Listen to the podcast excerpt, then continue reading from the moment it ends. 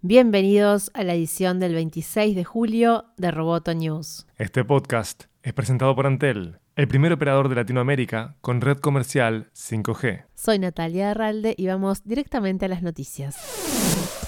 NBC Universal planea lanzar su próximo servicio de streaming de video en abril, según informó su CEO Steven Burke en una conferencia con analistas. Burke reveló algunos detalles de la plataforma streaming y dijo que se lanzará con un modelo innovador basado en publicidad y un catálogo de contenido mayoritariamente adquirido en lugar de programas originales. La compañía tiene 500 personas trabajando en el servicio que utiliza la tecnología de Sky Now TV como base.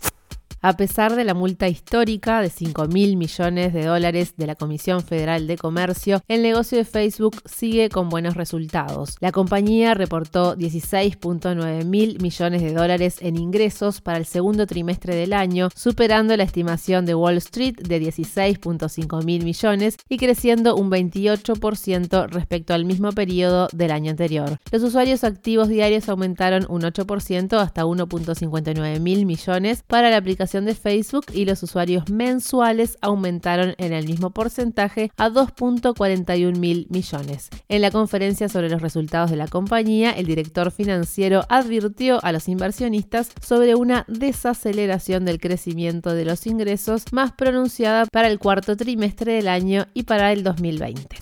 Apple planea comprar la unidad de chip inalámbrico de Intel por mil millones de dólares, una operación que le permitirá desarrollar sus propios chips sin depender de un tercero. La negociación incluye 2.200 empleados de Intel que pasarán a formar parte de Apple y el catálogo de 17.000 patentes y equipos que eran propiedad de Intel. Este movimiento es muy importante ya que permitirá que Apple produzca sus propios modems 5G para sus teléfonos móviles e incluso pueda ampliarlos a sus computadoras y futuros dispositivos. Y además no tendrá que depender de Qualcomm. Se espera que la transacción se cierre hacia fin de año luego de las aprobaciones regulatorias.